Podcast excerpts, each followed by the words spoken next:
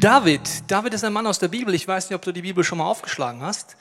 Mir geht es immer wieder so, wenn ich diese Bibel aufschlage, merke ich, es ist gar kein so altes Buch, wie ich früher immer dachte, sondern wenn ich es aufschlage, überrascht es mich immer wieder, welche zeitlosen Wahrheiten man dort entdeckt. Und heute geht es um David, das ist einer der Heroes der Kirchengeschichte überhaupt. Und ich habe dir eine Statue mitgebracht von Michelangelo, nicht ganz die Originalstatue von Michel, aber trotzdem so. Wenn du verheiratet bist, darfst du deiner Frau die Augen zuhalten, weil das war nun mal auch so, dass der Michelangelo hat das ja so äh, gemacht, nicht wahr? Auch mit Gemächt, wie man Bayern sagt. Und der, der David, ja, der David hat dann, er wurde dargestellt von Michelangelo und wurde gefragt, Mensch, wie hast du den so schön hinbekommen? Und wir Männer sehen gleich, alter Falter, ist der durchtrainiert, ja. Wir hoffen noch irgendwie, dass die linke Brustwarze vielleicht größer ist als die rechte, aber selbst die sind gleich groß. Und ich zeige dir noch was, also liebe Frauen, kurz weggucken, aber Männer, schaut mal kurz. Selbst der Hintern ist durchtrainiert ohne Ende. Wahnsinn. Also perfekt. Und ich hatte eine Situation in meinem Leben, äh, die erinnert mich sehr an diese Statue. Und zwar in meinem Fitnessstudio gehe ich gerne in die Sauna. Und ich hatte einmal ein Erlebnis, da kam so ein David-Typ rein. Also unfassbar. Normalerweise, wenn ein Mann reinkommt, interessiert es die Männer sehr wenig. Man schaut, oh, noch so ein Typ, okay. Ja. Und dann kommt der rein und das war ein Unterwäschemodel. Also wirklich ein Unterwäschemodel. Gell? Also die Männer unterhalten sich und auf einmal so,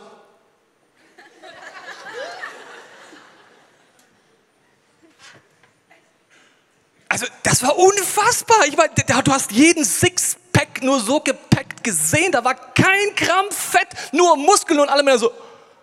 Und er hatte sogar noch einen größeren als David. Ich meine, das ist die einzige Hoffnung für uns Männer, dass das vielleicht ein Hinweis ist, wo wir ihn schlagen können. Aber das war eine Saunasituation und Michelangelo macht den so, so den perfekten, durchtrainierten Mann. Und dann gibt es noch eine Bibelstelle, lese ich dir jetzt noch vor. Apostelgeschichte äh, 13, 22 sagt Gott, ich habe David gefunden, den Sohn Isa ist ein Mann nach meinem Herzen. Kein logisch, wenn man, ist ja logisch, wenn man so aussieht.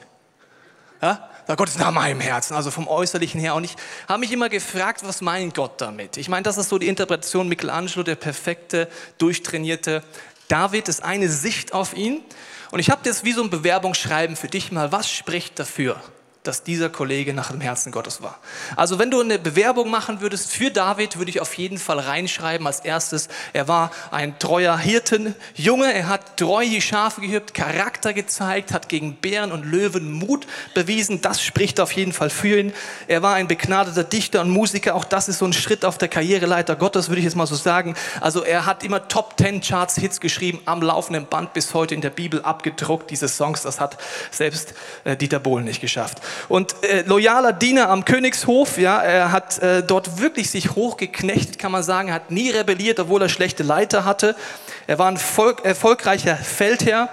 Taktik, Strategie, Weisheit hatte er und er war ein mächtiger König und nie vorher oder nachher war Israel so sicher wie unter ihm. All das sind doch mal Hinweise, oder? Das ist ein Mann nach dem Herzen Gottes und dann sieht er angeblich auch noch so aus.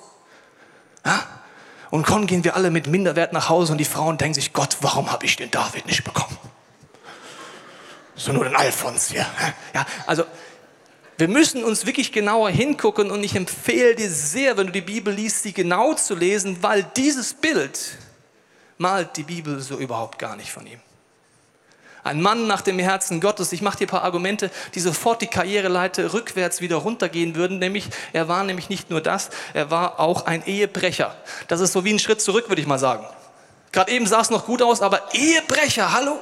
Dann war er ein Mörder. Er hat einen Mordauftrag rausgegeben gegen seinen Konkurrenten, wo er die Frau ausspannen wollte. Auch das ist doch nicht nach dem Herzen Gottes. Dann war er ein Lügner oh, jetzt geht es steil bergab. Gerade eben dachte ich noch, jetzt habe ich das Herz Gottes gefunden, aber der Lügner, der ist zum Beispiel mal in Ziklag. Ziklag, wunderbarer Ort, kannst du mal angucken, wenn du auf Reisen bist in der Nähe von Israel. Ziklag, dort war er und hat allen vorgespielt, er wäre jemand, es wäre eine andere Situation. Er lügt und als es rauskommt, bringt er auch noch Menschen um. Dann war er ein Götzenanbeter, jetzt wird es immer schlimmer. Und noch vieles mehr Götzenanbeter. Warum das? Es gibt die Situation, dass sein damaliger Chef Saul ihn verfolgt, ihn töten möchte und dann sagt seine Frau zu ihm, ran weg David und ich lege in dein Bett ein Teraphim hinein. Und das ist ein Fremdwort und Teraphim bedeutet eine Götzenstatue rein. Ja? Eine Götzenstatue rein. Das heißt, mal kurz innehalten, David, der Mann nach dem Herzen Gottes, hatte zu Hause eine Götze. Das war ein Hausgott, ein normaler Hausgott in Kanaan und in der Umgebung. Man hat ihn dafür verwendet, wenn man prophetische Weisheit brauchte und auch für Versorgung. Der stand im Haus rum. Also etwas, was angebetet ist, wo Gott sagt, mach das nicht, das macht dich unfrei. David hat eine Götze zu Hause. Also er lebt in Kompromissen und gerade eben dachte ich noch, ich finde jetzt langsam raus, warum der Typ nach dem Herzen Gottes ist und schon merke ich, das kann es doch nicht sein. Es kann nicht seine Taten sein, es kann nicht seine Perfektion sein, es kann nicht sein, dass er, auch weitere Hinweise können es nicht sein. Er war ja noch nicht mal ähm, gehorsamer als andere. Ja, zum Beispiel Daniel geht in die Löwengrube, David macht manchmal absichtlich was falsch. Ich habe mal davon gehört, dass das manche Leute tun. Vielleicht hast du auch schon mal gelesen, aus meinem Leben kennst du es wahrscheinlich nicht, aber man tut etwas, man weiß vorher schon, dass es falsch ist. Er macht absichtlich eine Sünde. Also auch das ist kein Hinweis. Dann äh, erlebte er auch nicht mehr Wunder als andere. Also da hat Elia im ersten Teil der Bibel ihn locker abgezockt. Da haben wir eine ganze Serie drüber gemacht. Keine Chance. Er war auch nicht erfolgreicher als andere. Der erfolgreichste Kriegsherr wird, und beste Krieger wird Josua beschrieben in der Bibel. Der sündigte bewusst und unbewusst. Und ich würde mal sagen, zusammenfassend, der Typ hatte mehr Dreck am Stecken als wir alle zusammen. Ein Mann nach dem Herzen Gottes. Offensichtlich hat Gott eine andere Perspektive aufs Leben als du und ich wahrscheinlich. Und auch als Michelangelo. Der Michel dachte Perfektion. Er wollte das ausdrücken mit dieser Statue, ein perfekter Mensch. Und deswegen mag Gott ihn. Offensichtlich scheint es Dinge geben bei Gott, die er komplett anders einstuft, wenn er die göttliche Brille aufzieht, auf unser Leben guckt und entscheidet, ob du und ich ein Mann nach dem Herzen Gottes, eine Frau nach dem Herzen Gottes ist, scheint es nichts mit Versagen, mit Sünde, mit all diesen Fehlern oder Kompromissen zu tun, die wir eingehen, sondern etwas komplett anderes. Und da wollen wir uns auf die Suche begeben. Weil das ist mein Wunsch. Und in der Predigt vorbereitet habe ich mir gedacht, Gott, das ist mein Wunsch. Ich wünsche mir, dass du über mich sagst, ein Mann, Tobias ist ein Mann nach dem Herzen Gottes. Was bedeutet das? Das heißt, Herzenspunkte ganz simpler Punkt am Anfang, sind offensichtlich keine äußerlichen Punkte. Ein Herzenspunkt war zum Beispiel, er hatte eine Sehnsucht nach Gott und wirklich Sehnsucht. Und nicht nur in Momenten, das kennen wir vielleicht, wenn es schlecht läuft im Leben. Wenn es schlecht läuft, beten die aller, aller, allermeisten Menschen weltweit, egal ob sie sich als Christ bezeichnen, nicht Christ, Buddhist, egal wie sie sich bezeichnen, wenn es schlecht läuft, betet fast jeder. Aber er hatte Sehnsucht nach Gott, als er erfolgreich war. Zum Beispiel hat er an einem Punkt die Sehnsucht, dass die Bundeslade ein Symbol im ersten Teil der Bibel für Gottes Gegenwart, seine Autorität, seine Liebe, seine, seine, ja, seine Auferstehungskraft, dass die Bundeslade wieder in der Hauptstadt sein sollte. Und er holt sie mit einem Team, ein riesen Worship-Team und ein riesen die das tragen und so. Und er macht Folgendes. Das ist eine sehr weite Strecke von der einen Stadt zur anderen Stadt. Er geht los und macht es immer so. Er geht fünf Schritte und ich zeige dir mal fünf Schritte, damit du weißt, wie weit das ist. Das ist nämlich voll weit. Bist du bereit? Fünf Schritte? Okay, also fünf Schritte wäre so weit. Eins, zwei, drei, vier, fünf. Weit, oder? Also wenn du in eine andere Stadt willst. Beim sechsten Schritt und bei jedem sechsten Schritt haben sie eine Pause gemacht, haben Tiere geopfert als Symbol dafür zu sagen, Gott, wir wünschen uns nichts mehr, als dass wir dein Herz bekommen. Die Zahl 6 in der Bibel steht fürs Fleisch, übersetzt für Dinge, die aus meinem Ego herauskommen. Er geht fünf Schritte und alle fünf Schritte betet er und ringt drum, sagt, Gott, veränder mein Herz. Alle sechs Schritte, verstehst du? Also alle sechs Schritte, das war oft. Er sagt, Gott, schau mein Herz an. Ich habe die Sehnsucht, dass du mir das Ego-Trip wegnimmst, dass du mir meine, meine, all die Unfreiheiten wegnimmst, wo ich in mir so mich um mich selber drehe. Ich wünsche mir, gib mir dein Herz. Das ist eine Sehnsucht, oder? Die hat nichts damit zu tun, ob ich was hinkriege oder nicht hinkriege, sondern eine Sehnsucht dahinter. Dann der nächste Hinweis. Er hatte, ich nenne das mal aus der Pokersprache, äh, die All-In-Mentalität. Und die All-In-Mentalität bedeutete zwei Dinge. Als erstes bedeutet es, er hatte einen zentralen Wunsch. Und ich weiß nicht, was du mir antworten würdest, wenn ich sagen würde, also ich kann das nicht sagen, aber sag mal, ich würde sagen, du hast ein Gebet frei. Also ein Gebet, okay? Also ein Gebet hast du frei. Egal was. Welches Gebet würdest du sprechen? Und es ist frei, also all in, ja. Also du kriegst alles, was du betest. Was würdest du beten? Ich sag dir, was David gebetet hat. Psalm 27. Um eines habe ich Gott gebetet. Das ist alles, was ich will. Solange ich lebe, möchte ich im Haus des Herrn bleiben. Dort will ich erfahren, wie gut Gott ist, mit mir mein still Nachdenken im heiligen Zelt. Um eines habe ich gebeten. Mein größter Wunsch ist, Gottes Gegenwart, sein Wesen besser kennenzulernen. Das ist mein größter Wunsch. Obwohl er ein Hallotri war, obwohl er versagt hat, obwohl er in Kompromissen liegt, obwohl er immer wieder hingefallen ist, das war sein Wunsch. Und All-In bedeutet für mich auch, er hat dann gesagt, ich wünsche mir, dass die Kirche aufblüht. Er wollte, hat Millionen von seinem privaten Besitz genommen, damit Kirche passiert, dass ein Tempel gebaut wird. Und er hat gesagt, das ist mein Wunsch, Plattformen mit meinen Ressourcen zu schaffen, dass Menschen Gott kennenlernen. Das war eine Herzenshaltung. Er war eine Freude für ihn, es mitzufinanzieren. Und dann ein ganz, ganz wichtiger Punkt, den man auch nicht sieht nach außen. Er nahm Lerneffekte mit aus Niederlagen. Ich glaube, wir alle haben tendenziell einen Reflex. Und dieser Reflex wird auf den ersten Seiten der Bibel beschrieben. Wenn wir versagen, wenn wir Dinge tun, die wir bereuen, dann rennen wir vor Menschen weg. Das heißt, wir verstecken uns und auch vor Gott.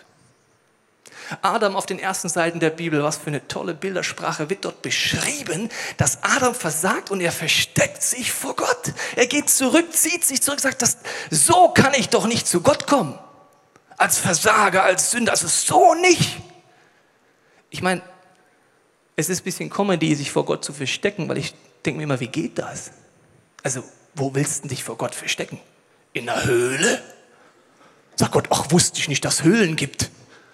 Oder im Keller in deinem Haus oder unter einem Baum oder wo versteckst du dich? Aber die Reaktion ist, wir laufen tendenziell im Versagen, in der Sünde, in den Kompromissen vor Gott weg, weil wir uns schämen. Und David macht genau das Gegenteil. Er rennt zu Gott. Mit all seinem Schmadderadotz, mit all seinen Fehlern, mit seinen Dingen, die er hasst, dass er sie getan hat, rennt er zu Gott und sagt, Gott, schau, du weißt es eh schon. Du weißt eh schon, was ich getan habe. Gott, bitte hilf mir, veränder mein Herz und hilf mir, dass ich es nicht mehr tue, dass ich den Lerneffekt mitnehme. Also die Ehe bricht, geht er fasten und beten. Er hat eine Sehnsucht, sagt Gott, schenk mir ein neues Herz. Ich will nicht nochmal dorthin kommen, dass ich die Ehe breche. Ich habe alles kaputt gemacht.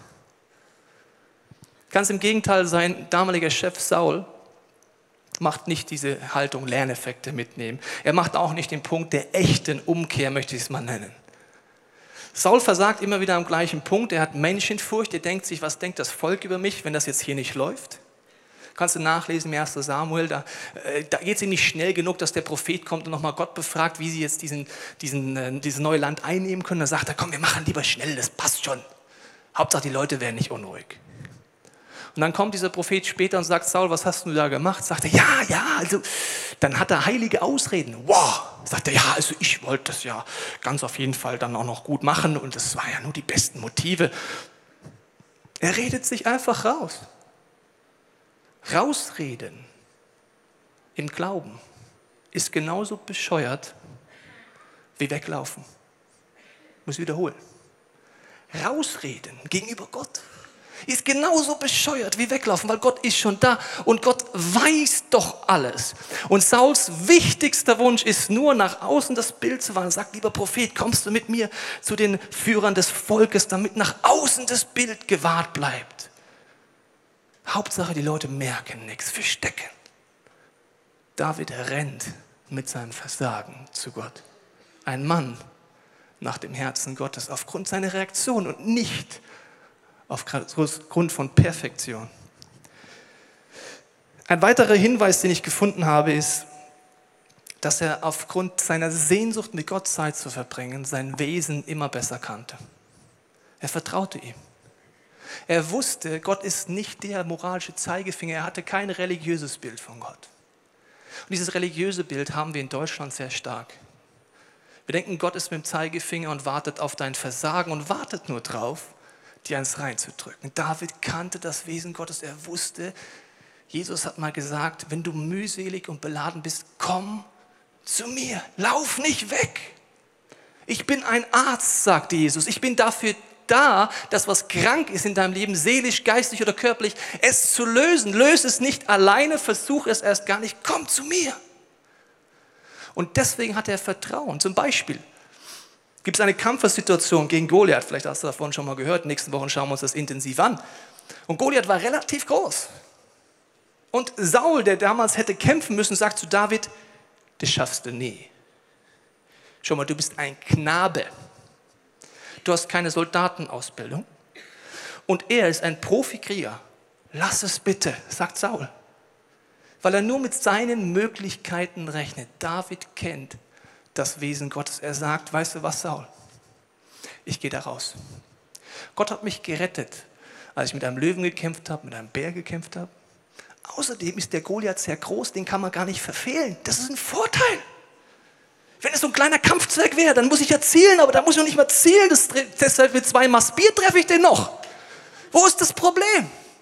David kannte Gott, sein Wesen, deswegen war er mutig. Aber nicht, weil er sagte, ich bin einfach so, schon sehr gut strategischer Kämpfer, weil ich bin ja so klein und klitschig, da passiert ja nichts, sondern weil er wusste, Gott kann es machen. Ein Mann nach dem Herzen Gottes. Wenn du dir diesen Text anguckst, in der Postgeschichte gibt es noch eine Begründung, warum er nach dem Herzen Gottes war. Und diese Begründung fällt unterschiedlich aus. In manchen Übersetzungen, zum Beispiel die Luther-Übersetzung sagt, ein Mann nach dem Herzen Gottes, der soll meinen ganzen Willen tun. Gott wusste die Sehnsucht unterm Strich von David ist Gott, ich möchte das tun, was du willst. Ich schaff's nicht, ich versage, ich habe Lebensbereiche null im Griff, aber ich wünsche mir, dass deine Ideen umgesetzt werden. Und deswegen blieb er auch immer im Dialog. Das heißt an einer anderen Stelle, er wird all meine Pläne ausführen oder es heißt in einer anderen Besetzung, er macht mir Freude, bei allem, was er tut, wird er auf mich hören. Und ich möchte kurz mal mit denen unter uns reden, die sich als Christen bezeichnen und das schon länger als Christ bezeichnen. Wir haben eine große Gefahr wenn du länger mit Jesus erlebst, und das nenne ich die Schubladengefahr. Du erlebst etwas mit Gott oder du erlebst etwas Negatives, was du nicht so gedacht hast. Und die Gefahr ist, wir nehmen Gott, packen ihn in die Schublade meiner Erfahrung und versuchen sie zuzumachen. Also mit einem religiösen Gottesbild funktioniert es mit dem lebendigen Gott leider nicht. Das geht noch nicht mal mit deinem Partner. Also kein Mensch möchte gerne in der Schublade sein, weil er merkt, ich bin so viel mehr, aber Gott kann man nicht in die Schublade packen. Aber wir machen es so schnell. Ja, da habe ich mal gebetet. Ja, ja, das war so, dann werde ich jetzt so wieder beten, dann passiert das Gleiche. Saul ist der Schubladengott Christ. Er hat gesagt, ja, das hat schon ein paar Mal geklappt mit diesen Feldzügen, das machen wir einfach, Shalom, praise the Lord, Halleluja, Worship, come, come on und jetzt geht's los. Brauche doch Gott nicht mehr fragen, ist doch eh klar, was der will. Also wenn ich Gott wäre, wüsste ich, was ich zu tun habe und damit weiß der Gott auch, was er zu tun hat. David fragt Immer wieder Gott. Gott, wie willst du? Wann willst du? Was hast du vor? Wie willst du mich benutzen? Er bleibt immer im Dialog und hat kein Schubladendenken. Und deswegen kann Gott ihn überraschen und neue Wege mit ihm gehen. Und mein letzter Punkt, ein Mann nach dem Herzen Gottes zu sein, ist für mich, wie David mit Rückschlägen und Verletzungen umgegangen ist. Und das ist übrigens ein ähnlicher Reflex in uns, wie beim sündigen Versagen, dass wir auch mit Verletzungen vor Gott weglaufen, anstatt zu ihm hin.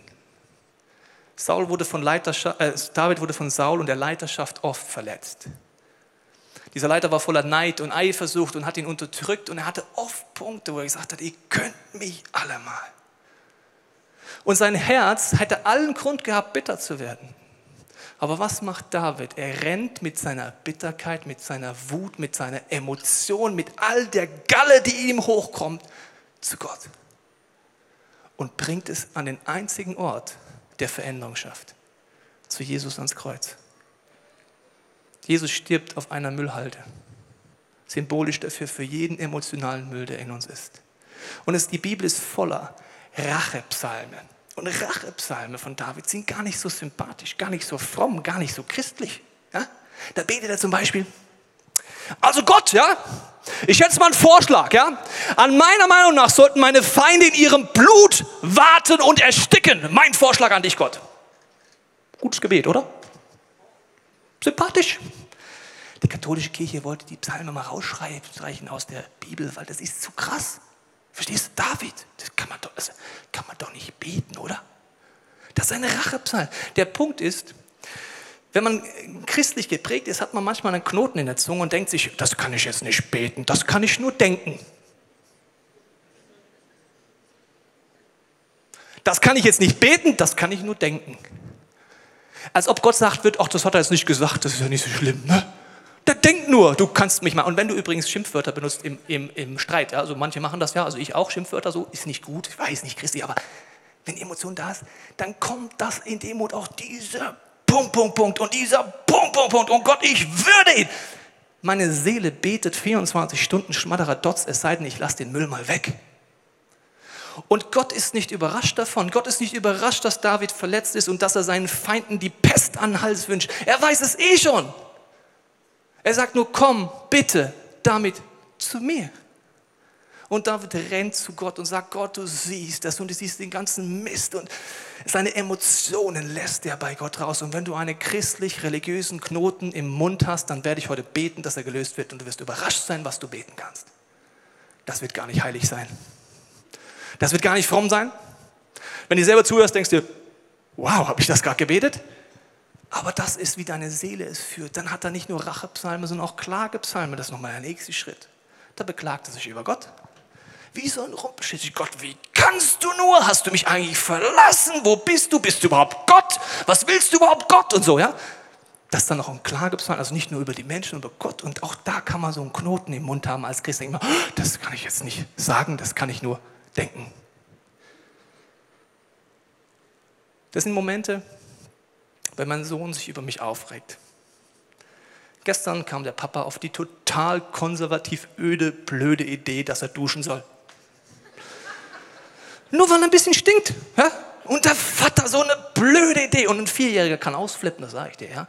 Also in seinen Möglichkeiten. Der hat ein Kissen genommen, auf den Boden geschmissen, Papa, nein, ich will nicht duschen, so ein Mist. Und hat da sein Klage- und Rachepsalm da vor sich hingebetet. Und ich stehe vor dem Vierjährigen und ich finde ihn süß.